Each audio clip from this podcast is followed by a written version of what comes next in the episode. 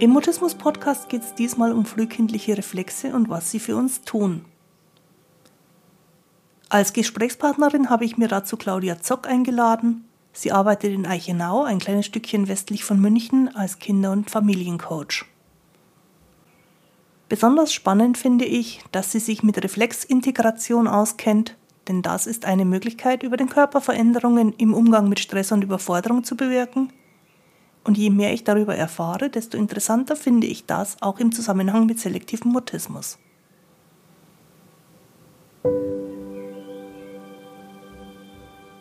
Ich bin Christine Winter und ich hatte selektiven Mutismus, bis ich Mitte 30 war. Heute unterstütze ich Erwachsene, die ihre Sprechblockaden hinter sich lassen wollen, aber auch Familienangehörige und professionelle Helfer beim Mutismus verstehen. Mutismus bedeutet, dass Kommunikation nicht geht, obwohl du eigentlich schon sprechen kannst. Aber je mehr du es willst, desto weniger geht es.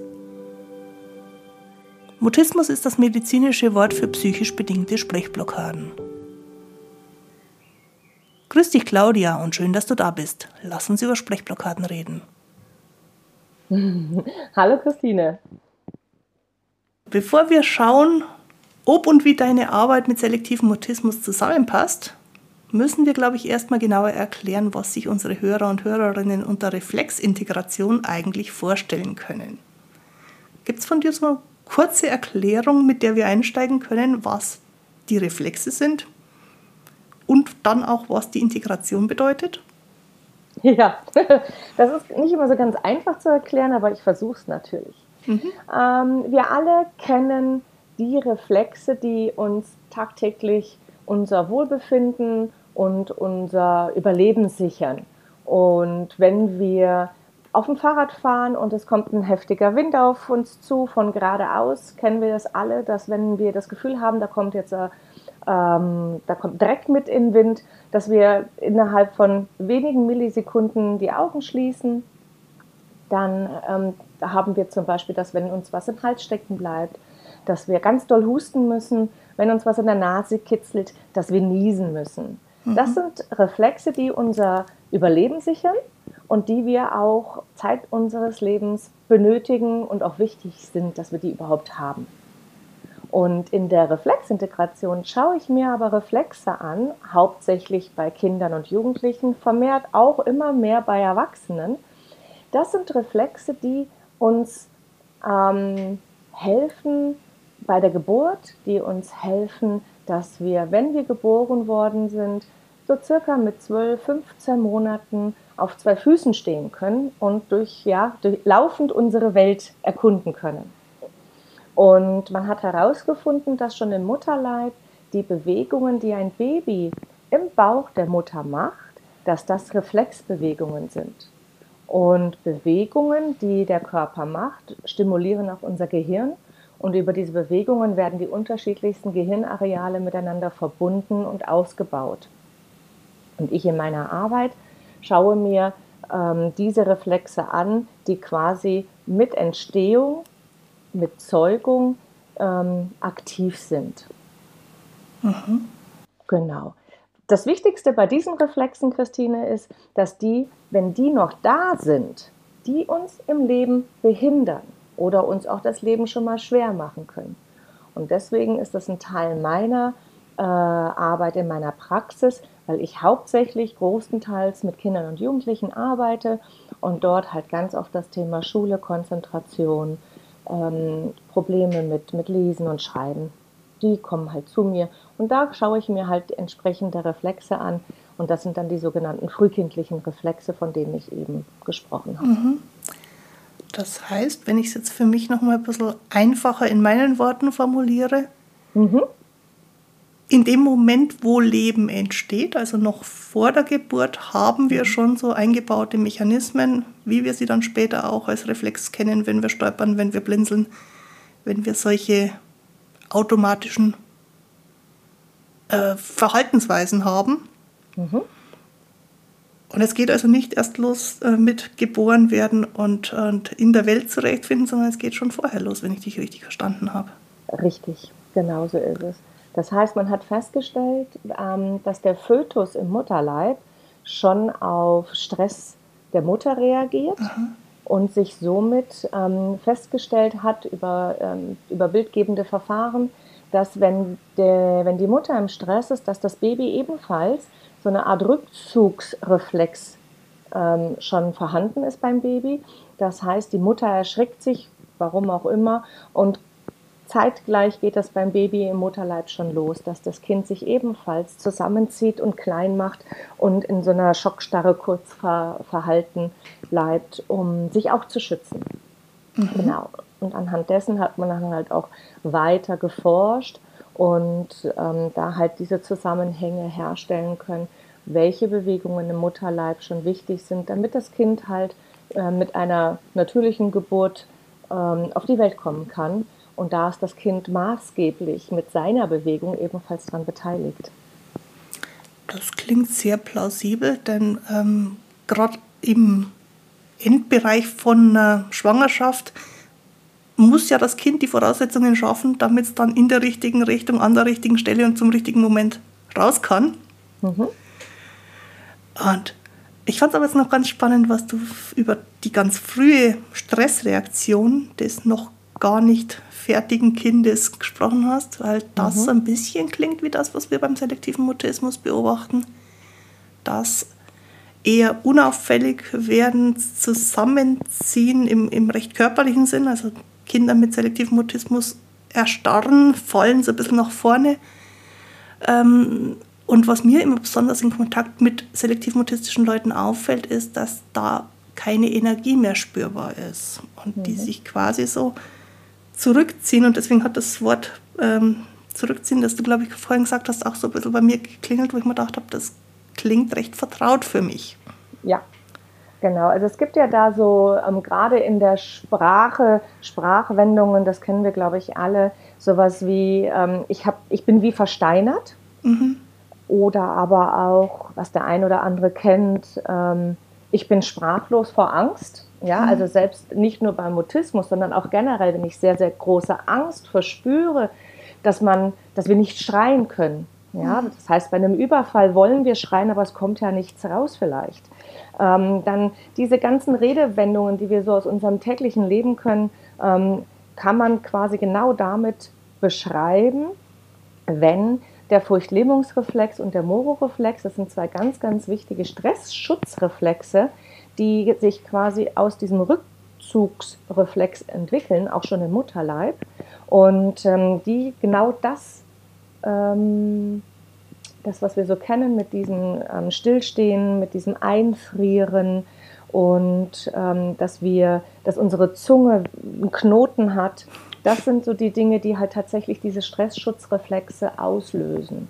Mhm. Und das ist wahrscheinlich das, was dich jetzt auch so ein bisschen daran erinnert, so von deinem Thema her. Mhm.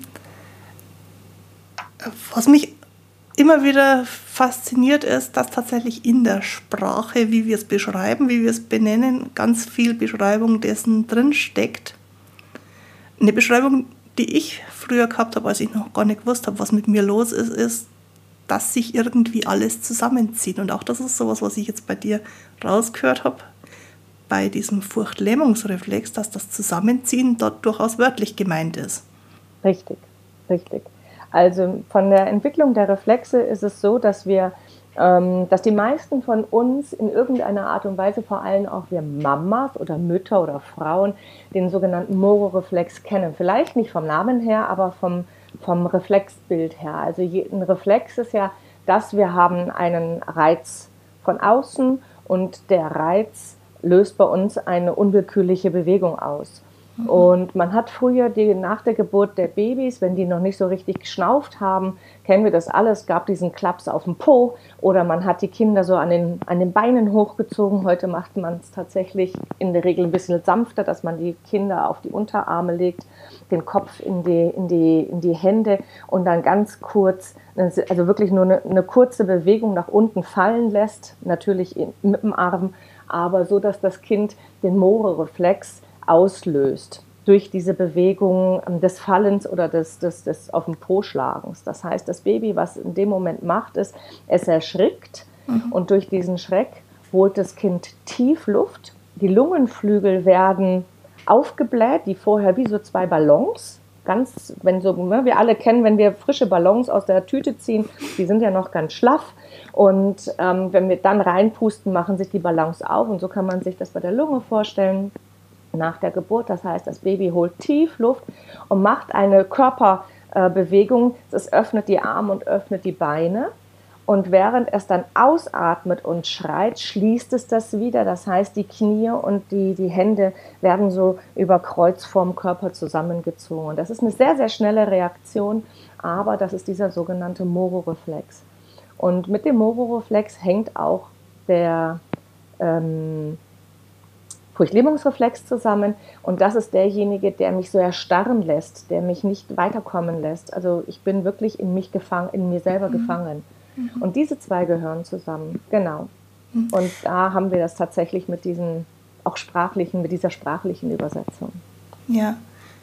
Und beide tun was für uns. Das finde ich an der Stelle, glaube ich, nochmal ganz bemerkenswert, weil wenn wir natürlich eine Sprechblockade haben und sich alles in uns zusammenzieht und wir irgendwie nicht mehr handlungsfähig sind, dann ist das Gefühl nicht, als ob man so einen Furchtlähmungsreflex und so einen, Furcht, äh, so einen Moro-Reflex unbedingt haben wollen würde.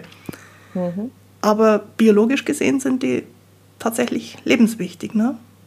Ja, sie sind lebenswichtig und sie schützen. Sie schützen mhm. uns halt innerhalb von wenigen Millisekunden, ähm, weil wir uns klein machen, weil wir uns zusammenziehen und somit natürlich die Gefahr eines, ähm, eines Angriffs, eines, ja, einer Attacke, was auch immer, ne, das kommt ja schon aus urzeitlichen, stammesgeschichtlichen, gehirnstammgeschichtlichen Zeiten, dass wir uns schützen. Und dieser Schutz ist halt, was wir ja ganz oft auch vielleicht aus so Actionfilmen sehen oder aus Horrorfilmen, wie die Menschen sich so zusammenziehen. Ne? Die Hände so auch über den Kopf. Wir machen uns ganz klein und rund und wollen uns schützen. Und das sind diese Reflexe. Mhm. Genau. Das heißt, also tendenziell ist es erstmal, ich schütze mich. Und auch das, ähm, der Fötus im Mutterleib schützt sich bei Stress und macht sich klein und, und zieht sich so zusammen. Das ist das, was du eben dachtest äh, oder sagtest, dieses Gefühl von, ich ziehe mich zusammen. Ne? Mhm. Ich mache mich, mach mich klein, ich gehe einen Schritt zurück. Mhm. Ähm, über den Stress, glaube ich, müssen wir kurz ein bisschen was sagen. Was haben denn Babys, die noch gar nicht geboren sind, für einen Stress? Das Baby hat den gleichen Stress im Mutterleib wie die Mutter selber.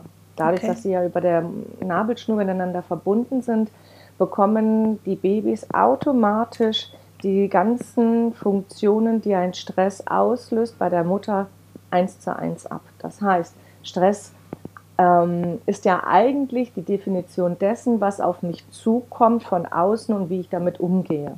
Mhm. Und wenn ich einen niedrigen Stresslevel habe, das heißt also meine Grenze zu dem, was ich tagsüber so vertragen kann an mehr oder ungewohntem, zu dem, wo ich dann über meinen Level komme, wo ich dann tatsächlich auch schon körperlich merke, jetzt tut es mir nicht mehr gut, was ich so tagtäglich erfahre. Ich ähm, habe mir wird warm oder ich ähm, habe einen erhöhten Blutdruck, ähm, ein schnelleres Herzpumpen und so weiter, nasse Hände, das sind ja alles so ähm, körperliche Merkmale von Stress. Und da spielen sich ja bei uns im Körper ganz, ganz viele Prozesse ab. Ich glaube, die zwei wichtigsten Punkte sind da Adrenalin und Cortisol. Das sind diese Stresshormone, die wir ausschütten, damit unser Körper in dem Moment einfach, ähm, ja, es ist so ein Alarmsystem. Mhm. Und diese zwei Hormoncocktails oder dieser Hormoncocktail geht eins zu eins aufs Baby über. Das heißt, ähm, dieses schnelle Reagieren des Körpers von der Mutter geht sofort auch auf das Baby im Mutterleib. Mhm. Das heißt, wenn eine Mutter sich große Sorgen macht, ist das Kind automatisch beim Sorgenmachen mit dabei, ohne dass es was unternehmen kann. Ja. Oder wenn ja. eine Mutter irgendeine Phase in der Schwangerschaft hat, in der es schwierig wird. Ich habe kürzlich erst mit einer Mutter gesprochen, die gesagt hat, da ist in kurzer Folge erst ihr Vater gestorben dann die Mutter vom Ehepartner. Bei solchen Dingen sind die ungeborenen Kinder ja dann quasi live dabei, ohne zu wissen, was mit ihnen passiert. Genauso ist es. Genauso ist es. Also die, die, die Zeit, die das Baby im Mutterleib verbringt, ähm, das ist schon die Zeit, die ganz, ganz viel beim Kind auch ausmacht. Mhm. Und man, ähm, also nicht nur das, was wir ja schon alle seit zig Jahren kennen, Rauchen gefährdet das Baby mhm. oder Alkohol gefährdet das Baby, gerade was die Gehirnentwicklung betrifft. Ähm, genauso ist es aber auch mit dem, ja, was ich esse. Ja, ernähre ich mich gesund und ernähre ich mich ungesund? Hab ich, bin ich genug versorgt mit sämtlichen Mineralstoffen? Das tun wir Mamas ja auch hauptsächlich, damit sich unser Baby oder unser, ja, doch noch nicht Baby, aber im Mutterleib gut entwickeln kann. Mhm. Und genauso ist es halt, dass ich auch als Mutter schauen kann, wie geht es mir in, de, in den Schwangerschaftsmonaten? Habe ich beruflichen Stress? Habe ich privaten Stress? Ähm, manchmal ist es ja auch so, dass der Vater sich vorzeitig verabschiedet. Das macht ja. ganz viel mit der ja. Mutter. Ja, wir haben aber auch immer wieder ähm, leider auch in unserer Zeit noch das Thema körperliche Gewalt innerhalb der Ehe. Ja, mhm. das sind alles Stressfaktoren, die eins zu eins auf das Baby übergehen und da ebenfalls ähm, diesen Adrenalin- und Cortisol-Cocktail ähm, äh, im Baby schon stattfindet. Okay, was dann eben die Reflexantwort dieser frühen Reflexe zwangsläufig auslöst, weil die sind ja dazu da, das Baby in solchen Stresssituationen zu schützen. Genau. Viele Mütter erzählen mir auch, dass die Geburt oder der unmittelbare Moment vor oder nach der Geburt nochmal sehr schlimm war. Es gibt immer wieder Zwillingsgeburten, wo mindestens ein Kind nachher selektiven Mutismus hat. Es gibt die Frühgeburten, die extrem Frühgeburten, die Geburtskomplikationen. Ich denke, auch das ist im Grunde alles auch wenn es dann zum späteren Zeitpunkt bei der Geburt schon ist, ein Thema, wo man nachher auf die Reflexe gucken kann, oder? Ja, auf jeden Fall. Also in meiner täglichen Praxis ist es so, dass die, ähm, wenn die Eltern mich anrufen und sagen, ich habe davon gelesen oder was ist denn das überhaupt oder umgekehrt, ähm, ich komme mit den Eltern übers Coaching ins Gespräch, dann ähm, ich habe einen Fragebogen und da sind genau diese Dinge äh, enthalten. Also wie war die Geburt? Ähm, mhm. War das ein Kaiserschnitt? war das, ähm, wie, wie, wie, war die Phase vorher und war viel Stress während der Schwangerschaft. Wie war aber auch die Zeit ähm, und vor allem die kurze Zeit nach der Geburt? Ja. ja, das heißt, wir haben ja auch nach der Geburt setzen ganz, ganz viele Reflexe an und da kann ich mir schon ein Bild davon machen, wie es dem Kind geht. Und wir haben oftmals noch dieses Zusammenspiel zwischen Mutter und Kind. Das heißt, wenn ich auf der einen Seite mit dem Kind arbeite und ich arbeite dort am Moro und am Früchtlähmungsreflex und wir immer wieder merken, dass diese Reflexe immer wieder auftauchen in der Zeit, wo, wir, wo das Training stattfindet, dann muss ich auch mit der Mutter arbeiten, weil dort eine unheimlich starke Verbindung herrscht, mhm. herrscht in der Regel zwischen Mutter und Kind und da also auch diese Reflexe, diese zwei Reflexe sich immer wieder spiegeln. Das heißt, wenn die Mutter auch im späteren Leben, wo das Kind vielleicht in, im Grundschulalter ist, die Mutter hat das Arbeiten wieder angefangen und muss alles unter einen Hut kriegen, somit also auch viel Stress erfährt, dass sich das immer wieder aufs Kind spiegelt. Und somit ich dann arbeite mit dem Kind und merke, wir kommen nicht weiter, ich dann mit der Mutter arbeiten. Mhm. Das heißt, sozusagen, dass die Verbindung, über die wir jetzt gerade vorgeburtlich gesprochen haben, nachher immer noch in gewisser Weise vorhanden ist. Auch wenn die beiden eigentlich zunehmend ihre, ihre eigenen Wege gehen, dass die Mutter und das Kind immer noch das Stressthema miteinander teilen. Ja, mhm. also ihr könnt euch das ungefähr so vorstellen, ähm, stellt euch vielleicht vor, euch jetzt mal so einen, so einen durchsichtigen Wasserschlauch vor. Und den, wenn wir uns den jetzt mal so in U-Form vor uns so hochknicken und die eine Seite ist die Mutter und die andere Seite das Kind von diesem Schlauch. Und wir würden jetzt ähm, Wasser oben reinfließen lassen auf der Mutterseite und würden jetzt mal so vor unserem inneren Auge beobachten, wie das Wasser sich in diesem Schlauch verhält, wenn der Schlauch in U-Form vor uns ist mit den Öffnungen nach oben. Das heißt, dass das, was wir oben reinkippen an Wasser, beim Kind auf der anderen Seite mit ansteigt. Okay. Ja, ich, ich hoffe, dass das bildlich genug ist. Und das heißt, wenn ich jetzt anstatt Wasser nehme, den Stress nehme, also einen Faktor X Stress bei der ja. Mutter einfährt, wie viel Stress das auch beim Kind mitnimmt. Und wir kennen das alle, wenn die Kinder noch sehr klein sind, um, so von der Redewendung her, oh, das hat so feine Antennen. Mhm. Also wenn ich, wenn ich schon morgens losgehen will, dann merke ich schon, dass mein Kind bockt. ja. ähm, das heißt, unser Kind reagiert in, in Sekunden schneller auf uns als, als gerade auf die Mutter, weil wir in der Regel mehr mit dem Kind auch zusammen sind und leben, wie jetzt der Vater, der vielleicht ganz normal äh, ich sag mal, gesellschaftlich normal in Anführungsstrichen in, in, zur Arbeit fährt. Die Mutter macht das Kind fertig, ähm, dieses ähm, etwas ältere Rollenmodell vielleicht hat in der Familie. Dann ähm, ist die Mutter sehr stark mit dem Kind verbunden. Und das Kind merkt es halt einfach sofort. Ja, umgekehrt ja genauso. Wir brauchen unser Kind ja manchmal nur anzuschauen und denken, na, der hat mich doch jetzt gerade angelogen. Und ähm, das sind einfach Dinge, die wir halt sehr schnell spüren, ja, sehen. Das sind halt Millisekunden, die wir an der Mimik unseres Kindes erkennen, wie es, wie es unserem Kind geht. Und ähm, das sind Dinge, die das Kind auf der anderen Seite genauso gut kann. Ja, das heißt, wenn wir Stress haben, übernimmt das Kind den Stress. Das ist ein großer Teil, sind da die Spiegelneuronen im Gehirn für zuständig. Das heißt, dass wir sofort dies, das, das Fühlen, was andere empfinden und auch sofort körperlich spüren. Und die Kinder können das noch nicht filtern. Mhm. Spiegelneuronen ist ja die Bezeichnung für einen Bereich im Gehirn, wo wir quasi das spüren, was ein anderer außerhalb von uns, während wir ihn beobachten, während wir ihn in der Nähe haben, mhm. auch spürt. Ne? Ja, genau. Liken oder teilen ist eine tolle Unterstützung für den Mutismus Podcast und dafür danke ich dir herzlich. Ich werde gelegentlich gefragt, ob man nicht auch noch darüber hinaus etwas zum Podcast und zu mehr Verständnis für Mutismus beitragen kann. Und ja, das kann man. Für meine Unterstützer gibt es dann beispielsweise eine Zusatzfolge mit Claudia, denn wir haben uns für diese Folge so lange unterhalten, dass mehr Material entstanden ist, als hier Platz gefunden hat.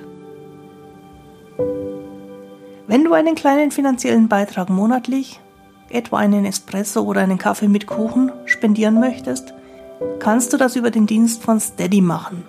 Den Link dazu findest du auf der Podcast-Webseite christinewinter.de-mutismus-podcast oder in der Beschreibung zu dieser Folge. Steady kümmert sich für mich um die ganzen Bezahlthemen. Das erspart mir viel Zeit, die ich viel lieber in neue Podcast-Folgen investiere. Die finanzielle Unterstützung nenne ich Motivationsspenden denn für mich ist es super motivierend, wenn ich weiß, dass du den Podcast wertschätzt. Und du kannst schon mit 3 Euro zur Motivationsquelle für mich werden.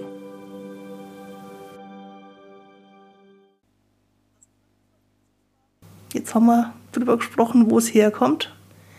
Was kann man aus deiner Erfahrung raus damit machen, daran ändern, da integrieren? Wir haben ja gesagt, Dein mhm. Thema ist Reflexintegration. Mhm. Jetzt bin ich eine Erwachsene, lass uns einfach über Kinder reden, weil das eher so das Thema ist, äh, mit dem Leute zu dir kommen. Äh, mhm. Wenn ein Kind zu dir käme, das so dieses Muster von in sich reinfallen, Energie zurückziehen und nichts mhm. mehr machen hat. Mhm.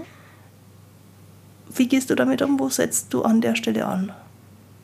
Also für mich ist gerade, wenn ich mit, also es gibt tatsächlich einen Unterschied, ob ich mit einem Kind arbeite, Grundschulkind, oder ob ich mit Erwachsenen arbeite. Mhm. Bei Kindern mache ich erstmal einen sogenannten neuromotorischen Stand. Das sind ein paar Tests, wo ich einfach mit dem Kind hier bei mir in der Praxis ähm, arbeite, um zu gucken, was haben wir jetzt da. Also kann das Kind über einen längeren Zeitpunkt auf einem Bein zum Beispiel stehen. Ja? Wie krabbelt es? Ich schaue mir das Krabbelmuster an. Ich schaue mir also an, ob das Kind ähm, im, über Kreuz, ähm, Arm und Bein krabbelt und wie hat es die Handstellung. Also ich habe einfach ein paar Tests, die ich mir vorher anschaue. Test in dem Zusammenhang ist eine Beobachtung von Bewegungsmustern. Genau, mhm. genau, sehr gut. Genau so ist es. Also es ist tatsächlich nur ein, ein Beobachten und ich habe mir da so eine, es gibt so eine Einwertung von 1 bis 5, wo wir einfach sagen, okay, ein Kind kann das sehr gut und kann ganz lange schon und ohne Ausgleichsbewegungen zum Beispiel auf einem Bein mhm. stehen bleiben. Es gibt Kinder, die können das in der ersten, zweiten Klasse vielleicht gerade mal 5, 6 Sekunden. Ja. Und ähm, das ist einfach mal eine, eine Ist-Analyse.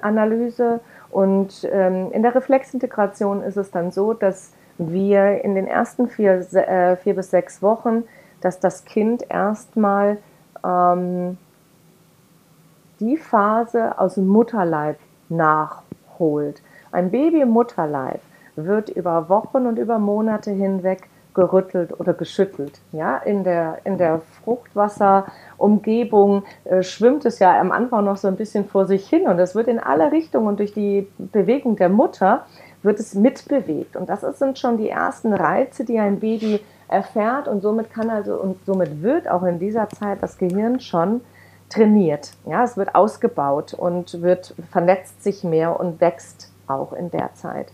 Und das holen wir hier als allererstes nach. Und dann ist es so, dass die, wenn die Familie dann wieder zu mir kommt, das ist ein Programm, was zu Hause gemacht wird. Bei mir ist es so, die Familien kommen alle vier bis sechs Wochen zu mir, zu einer Stunde. Mhm. Dort arbeite ich, die kriegen die Übungen mit und dann muss zu Hause das Bewegungsprogramm weitergemacht werden. Und in der Zeit holen wir einfach nochmal so die, Mutter, äh, die Mutterleibsphase nach. Also wirklich ähm, dieses, ähm, ich bin aufgehoben, es kümmert sich in der Zeit jemand um mich, weil da äh, ganz aktiv Mutter und Vater mit dem Kind arbeiten. Mhm. Und wenn die dann wieder zu mir kommen, fange ich mit den ersten Reflexen an und das sind die wichtigsten. Ähm, das ist tatsächlich sind die Stressschutzreflexe, der sogenannte Furchtlähmungsreflex und der Mororeflex. Mhm. Und auch da schaue ich mir das Kind an. Ich mache ähm, eine Testfolge und teste, ob die Reflexe aktiv sind. Das heißt, ob ich sie auslösen kann. Und äh, sollte dies der Fall sein, dann arbeite ich mit dem Kind hier körperlich. Das heißt, ich schaue mir das Reflexmuster an. Der Moro macht sich auf und zu von den, von den Körper, von den Gliedmaßen, Armen und Beinen und Kopf. Und ähm, dann gibt es die sogenannte Integration bei mir. Das heißt, ich übe ein Druckmuster am Körper aus. Die Eltern sind in der Zeit mit dabei. Die sehen genau, was ich mache. Ich erkläre das auch in, in der Stunde. Und die Kinder arbeiten mit mir hier dann so 20 Minuten. Und dann bekommen die Kinder und Jugendlichen von mir die neuen Übungen mit. Und diese Übungen werden dann wieder für vier bis sechs Wochen zu Hause gemacht. Und in der Zeit könnt ihr euch das vorstellen, ähm, wenn der Reflex ein Schauspieler wäre, der Schauspieler ist daheim und lernt seinen Text. Das heißt, er übt. Und dann ist, kommt der große Tag, der Schauspieler steht vor der Bühne und soll endlich das auftragen oder vortragen, von was er so, so doll geübt hat. So, und dann ähm, kommt er auf die Bühne und präsentiert sich. Ja, er zeigt sich, er zeigt, was er kann. Und dann steht aber schon der nächste Schauspieler unten an der Bühne und möchte auch rauf. Und somit kann sich dann der Schauspieler verabschieden und die Bühne wieder verlassen.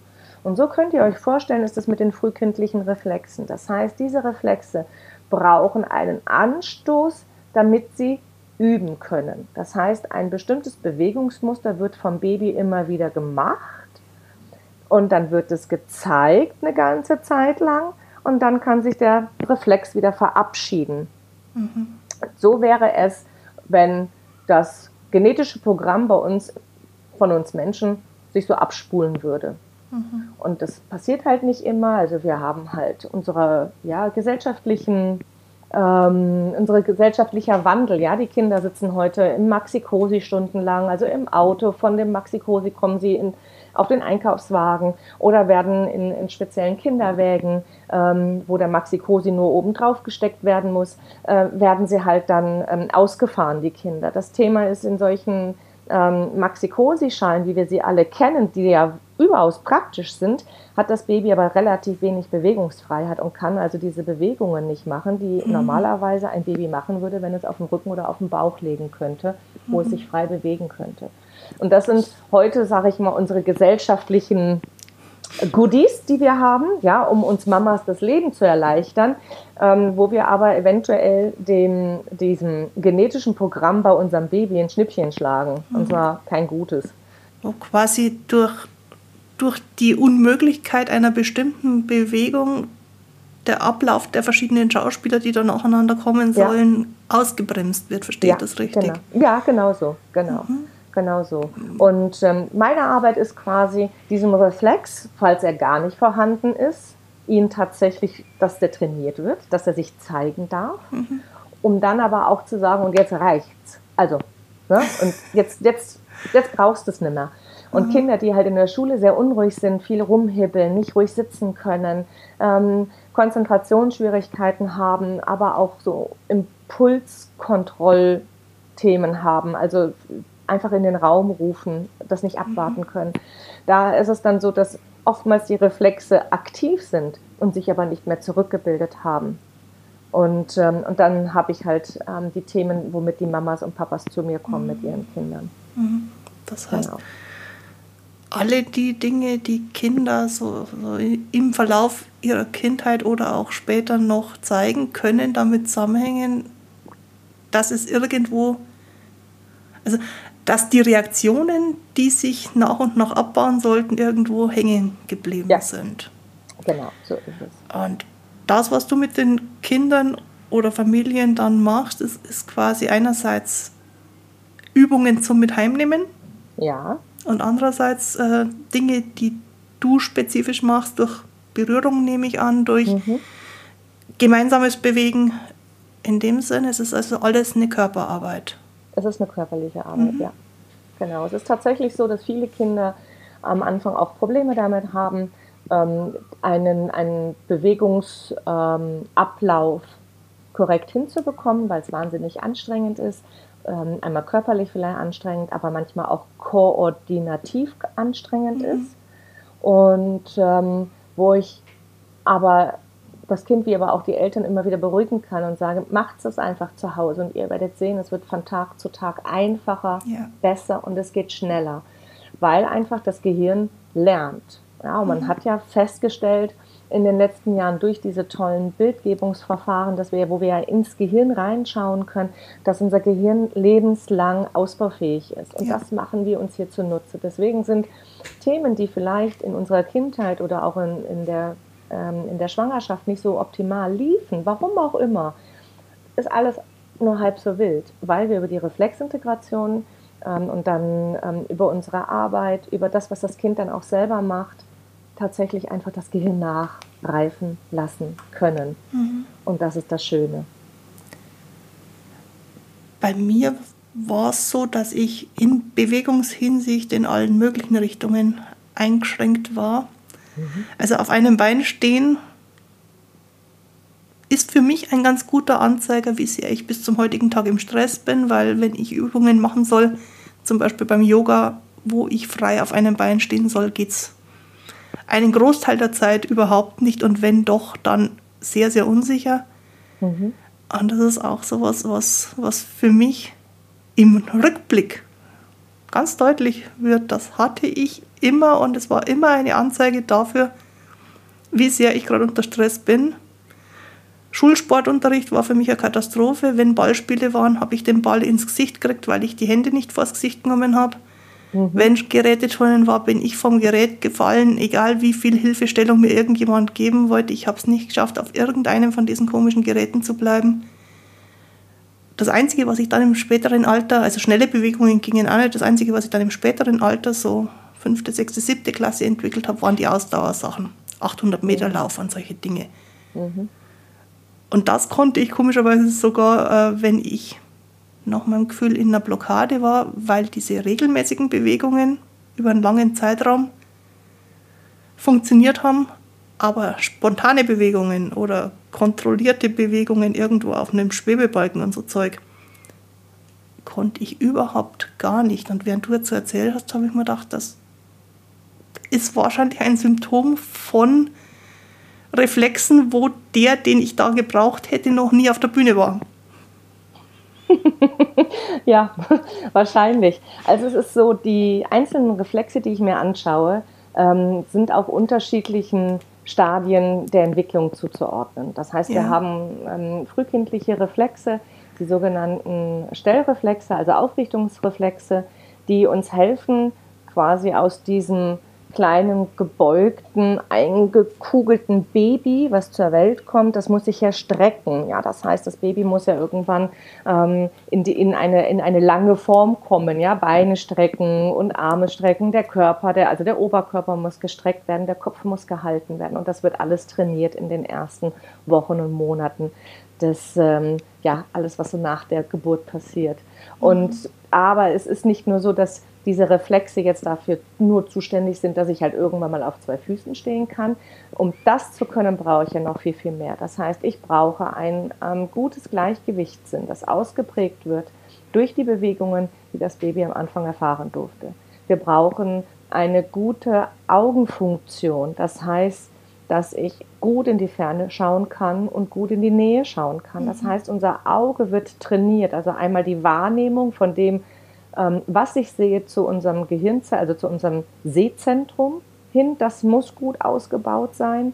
Und ich muss aber auch die Muskulatur um unser Auge herum gut trainieren. Und da sind die Reflexe maßgeblich mit dran beteiligt. Das Gleiche, was äh, wir immer wieder feststellen, ist auch, dass auch das Hören damit zu tun hat. Also einmal das physiologische Hören, das heißt, höre ich gut oder schlecht, höre ich Töne aus unterschiedlichen Frequenzen, aber auch höre ich, woher ein Ton kommt, von oben, von unten, hinten. Was ist passiert bei mir, ähm, wenn ich höre, wenn zwei Töne gleichzeitig auftreten? Ja, das heißt, zwei Menschen gleichzeitig mit mir reden. Was mhm. passiert da bei mir? Und da sind wir wieder bei der Wahrnehmung. Das heißt, was passiert mit den unterschiedlichen Frequenzen, die auftreffen und wie wird es bei uns im Gehirn gut verarbeitet. Und das wird alles trainiert in der Zeit. Das heißt, wir haben also einmal das tatsächliche Muskeltraining beim Baby. Ja, mhm. es braucht ja einen guten, äh, ausgebauten Nacken, damit es den Kopf alleine halten kann. Um irgendwann in den ähm, äh, Vierfüßlerstand zu kommen, müssen die Oberarme trainiert werden, der Schulterbereich, die, die, der Po, der Rücken, die Oberschenkel werden trainiert, bis ich sitzen kann. Ich muss das Gleichgewicht erhalten können. Das erste Mal, mein Kopf muss gerade sein. Das heißt, ich muss also auch da den Sinn von, von meinen Augen, also diese, diese Stellreaktionen meiner Augen, das muss gut funktionieren, damit ich in der Wagenrechte gut stehen und sehen kann. Und ähm, das sind alles Dinge, die da in der Zeit gut trainiert werden. Ja, und wenn da, warum auch immer, da etwas zu schnell ging oder gar nicht gemacht wurde ähm, beim Baby, dann kann es so, zu sowas kommen, was du eben beschrieben hast. Also ich arbeite mit ähm, vielen Müttern, die einfach sagen, wenn ich ähm, in einer Großstadt bin, am New York und will, und, und will nach oben schauen äh, und schaue nach oben auf die, die ganzen Hochhäuser hoch, dann wird mir schwindelig. Mhm. Ja, und da bin ich bei einem ganz prägnanten Reflex, der über Nacken gesteuert wird, der ist gleichzeitig auch vorwärts. Wenn ich also auf einer Brücke stehe und runterschaue, mir wird schwindelig, mhm. ähm, dafür zuständig. Treppensteigen haben, höre ich ganz oft, dass Frauen, ähm, ich, ich spreche jetzt von Frauen, weil ich bis jetzt nur mit Frauen in der Reflexintegration arbeite, ähm, das heißt, wenn, wenn, wenn sie berichten, dass sie halt die Treppe steigen, dass sie ganz plötzlich manchmal das Gefühl haben, sie treten kurz ins Leere mhm. oder runter. Das sind halt so typische Dinge, die sich bessern können, wenn die Reflexe wieder abgebaut sind. Mhm. Also wir sprechen dann von integriert sind, gehemmt sind. Ja. Genau. Und die haben also, alle was damit zu tun, ja, fürs Gleichgewichtssinn wow. und für Dinge, die du eben beschrieben hast. Hand-Augen-Koordination ganz wichtig. Du hast eben davon gesprochen, dass du die Bälle nicht nehmen konntest, also nicht annehmen konntest, wenn sie auf dich zukamen. Dafür ist es ganz wichtig, dass die Hand-Augen-Koordination ausgebildet wurde im, im, im Kleinkindalter. Mhm. Ja, bei mir ist auch später festgestellt worden, dass ich zeitweise gar kein räumliches Sehen hatte in Sehtests. Mhm. Inzwischen habe ich den Eindruck, es ist ein bisschen besser geworden, zumindest unter der Testsituation. Ähm, habe ich so ein Drittel Treffer, zwei Drittel kein Treffer.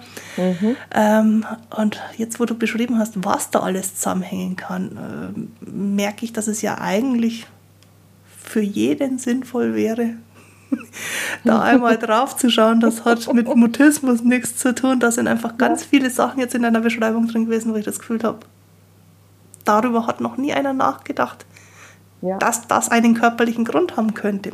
Also ja. ganz viele Kinder haben ja tatsächlich Probleme mit Hören, gerade dem selektiven Hören in Unterrichtssituationen. Ja. Ähm, wo ich noch nie drüber nachgedacht habe, ob das mit dem Thema, mit dem du arbeitest, was zu, zu tun haben könnte. Aber wenn es was damit zu tun haben kann, dann wäre es ja unglaublich sinnvoll, da einfach mal drauf zu schauen. Ja, ist es. Und es waren jetzt, es waren jetzt wirklich eine ganze Menge Anreize an Klänge für Dinge, wo sich jeder so ein bisschen anschauen kann, was er für sich hat. Ich hätte jetzt, glaube ich, in 90 Prozent der Sachen, die du beschrieben hast, äh, zumindest in Phasen meines Lebens einen Haken dahinter machen können. Ja. Vieles hat sich mit den Jahren gegeben, was vielleicht zeigt, dass sich mit den Jahren auch tatsächlich was nachlernen lässt. Ja. Aber mit mir hat niemals jemand systematisch daran gearbeitet und jetzt gerade fände ich es total spannend, tatsächlich mal rauszufinden, was da jetzt bei mir noch offen ist. Mein Eindruck ist auch, dass der Stress der letzten Monate, so in der Corona-Zeit, gerade am Anfang, manche Sachen wiederholt hat, von denen ich gedacht hätte, die waren in meiner Jugend und dann waren sie vorbei. Und auch das mhm. wird mir jetzt nochmal klarer in unserem Gespräch, mhm. dass es dafür durchaus nachvollziehbare Gründe geben kann. Ja, also gerade die Stressschutzreflexe ähm, sind ein Hinweis, wenn wir ähm, großen Stress über einen langen Zeitraum erfahren. Das ja. heißt also auch selbst mit Kindern, wo ich die Stressschutzreflexe schon integriert habe, wo wir schon mitten im Training sind bei den Aufstellreflexen, ähm, kann es passieren, dass wenn die zu mir kommen, die Mutter sagt, Mensch, also irgendwie, ach, das ist wieder ganz chaotisch bei uns, mein Kind kann sich wieder gar nicht konzentrieren, das mhm. dauert wieder ewig, bis es sich bei mir hinsetzt oder zu mir hinsetzt und wir die Hausaufgaben anfangen können. Und es ist tatsächlich so, dass in diesem Jahr 80 Prozent meiner Kinder, die bei mir im Training sind, der Mo und der Furchtlähmungsreflex, wieder aktiv sind, weil die sich wieder auslösen können mit großem Stress. Und ja, nicht nur die Kinder ja haben Stress. Genau, genau, das, so ist es. Also dafür haben wir sie ja mitgekriegt. Wir haben sie ja Richtig. nicht dafür mitgekriegt, dass sie in der Schule stören, sondern wir haben sie ja. ja dafür mitgekriegt, dass wenn der Stress nicht zu regulieren ist, die uns davor schützen. Ja, genau. Und deswegen sind wir Mamas da auch ähm, mit beteiligt oder auch Väter, ja, die halt auch ja plötzlich vielleicht ähm, hauptsächlich im Homeoffice sind und das ist für die für viele Männer ja auch ein Thema, ja. ja, wo die einfach sagen, also mich stresst das, was hier zu Hause abgeht. Also ja, ja dass man ja und die Mutter sagt, ich kriege das alles nicht mehr unter einen Hut, ich weiß gar nicht, wo ich anfangen soll am Morgen. Ja, jetzt lass, lass so eine Mama vielleicht auch noch zwei zwei Schulkinder haben plus einem Kindergartenkind, die, die drehen tatsächlich ja die meisten ziemlich am Rad, weil die sich ja. nicht mehr organisiert kriegen. Und da ja, da in den Familien ist der Stresslevel sehr hoch und mit Sicherheit auch die Stressschutzreflexe wieder aktiv. Ich finde es aber auch wichtig, dann zu würdigen, dass eben dafür solcher Stressschutz bei uns eingebaut ist im Betriebssystem. Ja.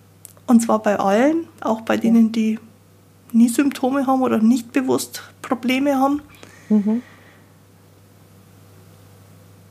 Und die gute Nachricht ist, dass man tatsächlich daran arbeiten kann und dass das vielleicht auch ein Aspekt ist, an dem man arbeiten sollte, weil, so wie ich dich verstanden habe, wenn sich da die Schauspieler besser miteinander abgestimmt haben, tatsächlich Dinge weggehen können, einfach weil das, was in der Biologie vorgesehen ist, so funktioniert, wie es in der Biologie für nicht extrem Stress vorgesehen ist. Ja, richtig das war jetzt unglaublich informativ für mich. Ich habe jede Menge Ideen. Ich werde mir die Folge mit Sicherheit das eine oder andere Mal noch anhören, weil da so viel Information drin war. Ich danke mhm. dir ganz, ganz herzlich, dass du diese Informationen mit mir und mit uns geteilt hast. Sehr gerne. Die heutige Folge findest du auf der Internetseite christinewinter.de-mutismus-podcast Dort hast du außerdem die Möglichkeit, Podcast-Unterstützerin zu werden und dann auch die Zusatzfolge mit Claudia zu hören. Jetzt wünsche ich dir eine gute Zeit. Bis zum Wiederhören. Tu dir gut, deine Christine Winter.